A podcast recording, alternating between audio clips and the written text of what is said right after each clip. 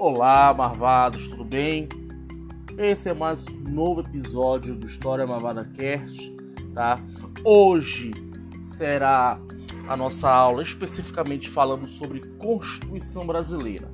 Eu vou trabalhar dois pontos da Constituição, que é a Constituição de 1824 e a Constituição de 1891. Lembrando que a Constituição de 1824, Dom Pedro I tornaria-se imperador do Brasil devido à independência do Brasil. Ele proclamou a independência do Brasil em 1822. Então o Brasil ele teve que colocar e criar uma constituição própria. A Constituição de 1891, o Brasil sai da monarquia e cria uma constituição já no molde da república.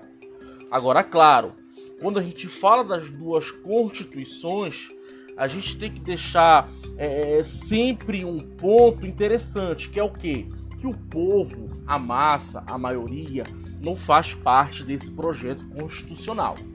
Por exemplo, bora lá na Constituição de 1824. Eu vou fazer diferença entre uma e outra.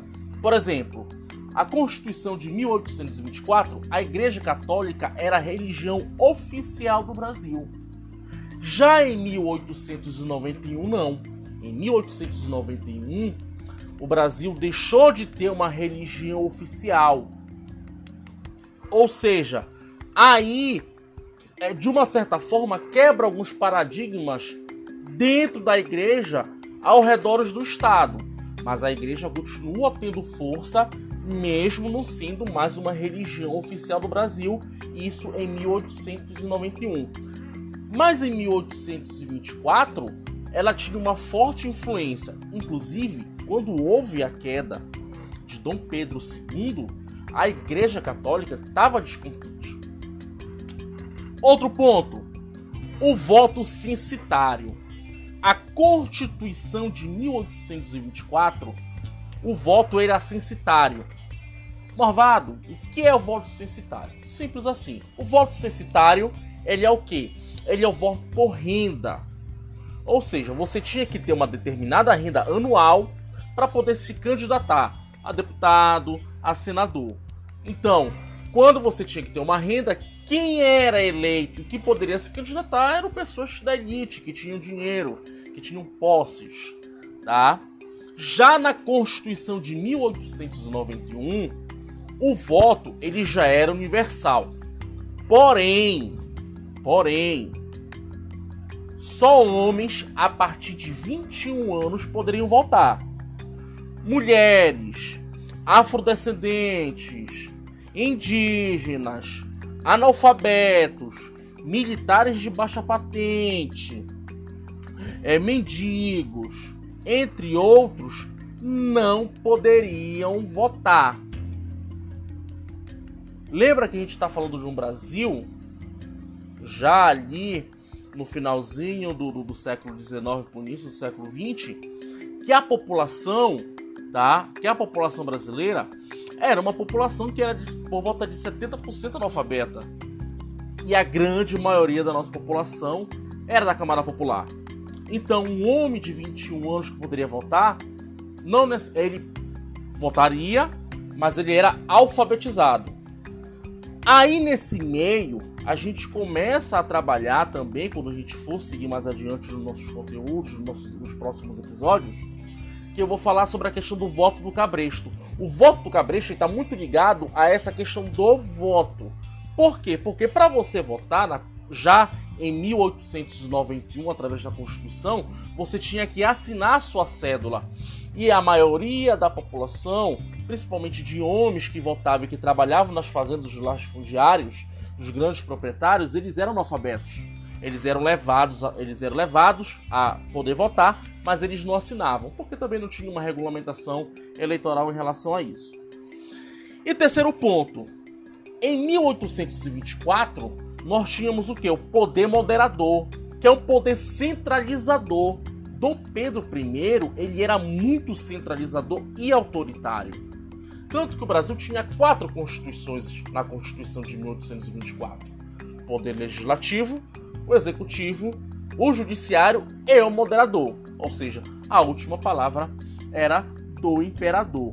Na Constituição de 1891, o Brasil tem três poderes: legislativo, executivo, judiciário e é extinguido o poder moderador. Tá bom? Tá certo, galera? Então por aí a gente trabalha um pouco essa diferença da Constituição de 1824, aonde o Brasil era uma monarquia, e a Constituição de 1891, aonde o Brasil inicia uma república. Até o próximo episódio. Tchau, tchau.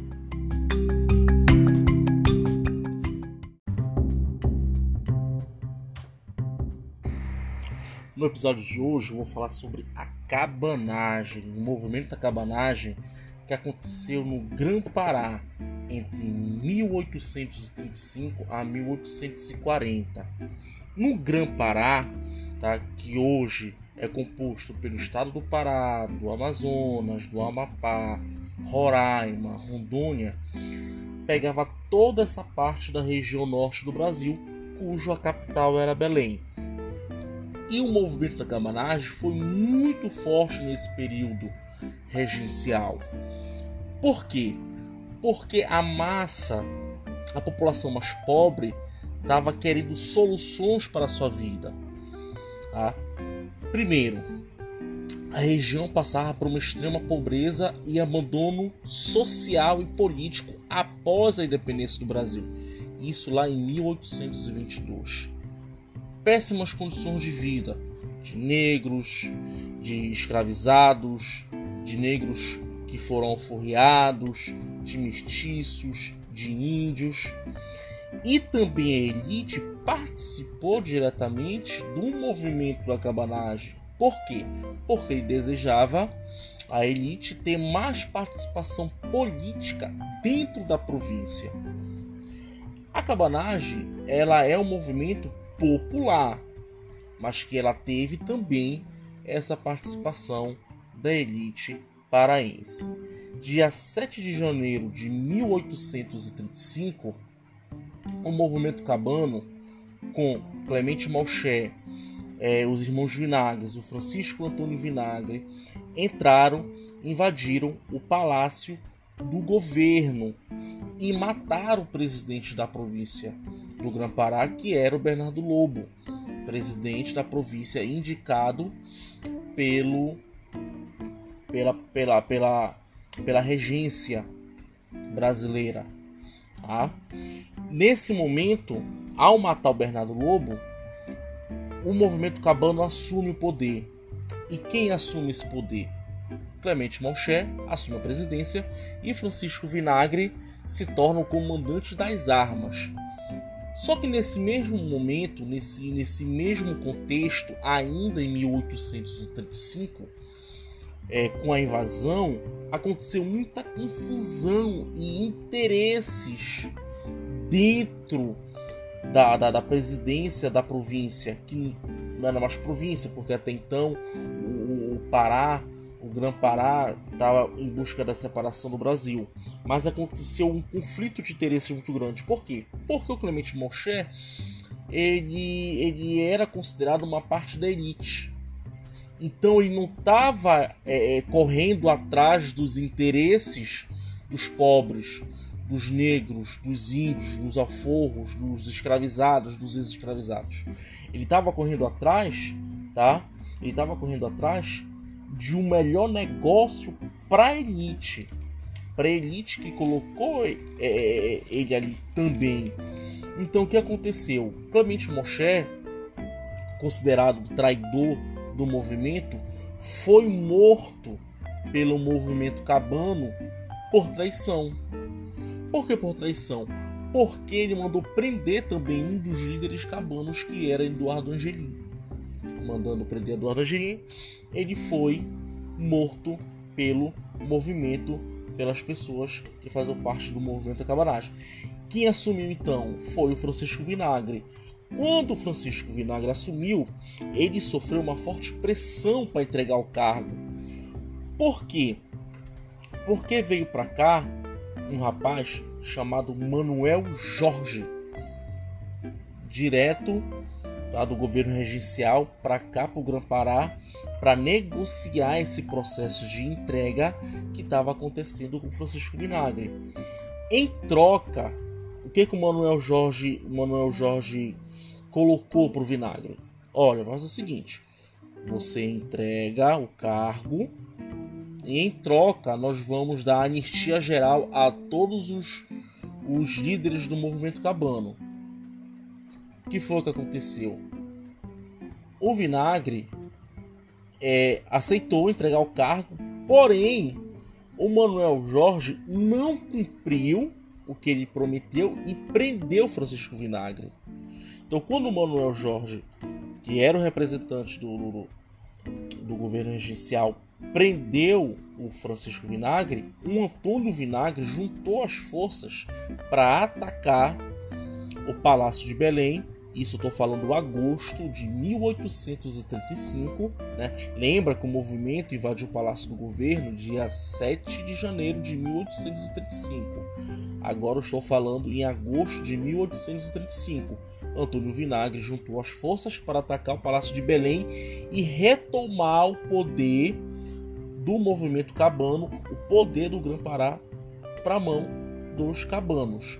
E foi o que aconteceu. Eles retomaram esse poder e Eduardo Angelim né, se tornou presidente da província. Só que aí, dentro desse movimento, aconteceu e, e sempre aconteceu tá, uma instabilidade política entre os próprios líderes, tá? entre desacordos internos, é, projetos que não foram cumpridos. Então acabou que tornando uma inconstância todo esse projeto dos líderes cabanos. Até que em março de 1836, o governo, o governo regencial, enviou o brigadeiro Francisco José de Souza Soares com quatro navios para bombardear a, a cidade de Belém. Mesmo tomando Belém, os cabanos continuaram sendo caçados Muitos desses cabanos e dos líderes cabanos foram para os interiores, foram fugidos para os interiores a partir de 1836. É, o movimento cabano, a gente foca muito na questão da cidade de Belém, mas ele pegou também muito é, o interior do estado, ele pegou também muito é, a região ali do Amazonas, do, do, do Amapá. Então, é, é, é, essa essa caçada ela foi constante até que em 1840, após a maioria dos líderes serem exterminados, a cabanagem cai em definitivo e assim acaba o sonho cabano de assumir o poder em definitivo. Então a cabanagem foi um movimento que durou cinco anos entre 1835 a 1840 e foi um movimento de muita inconstância. Porém, a camada social, porém, o movimento chegou ao poder.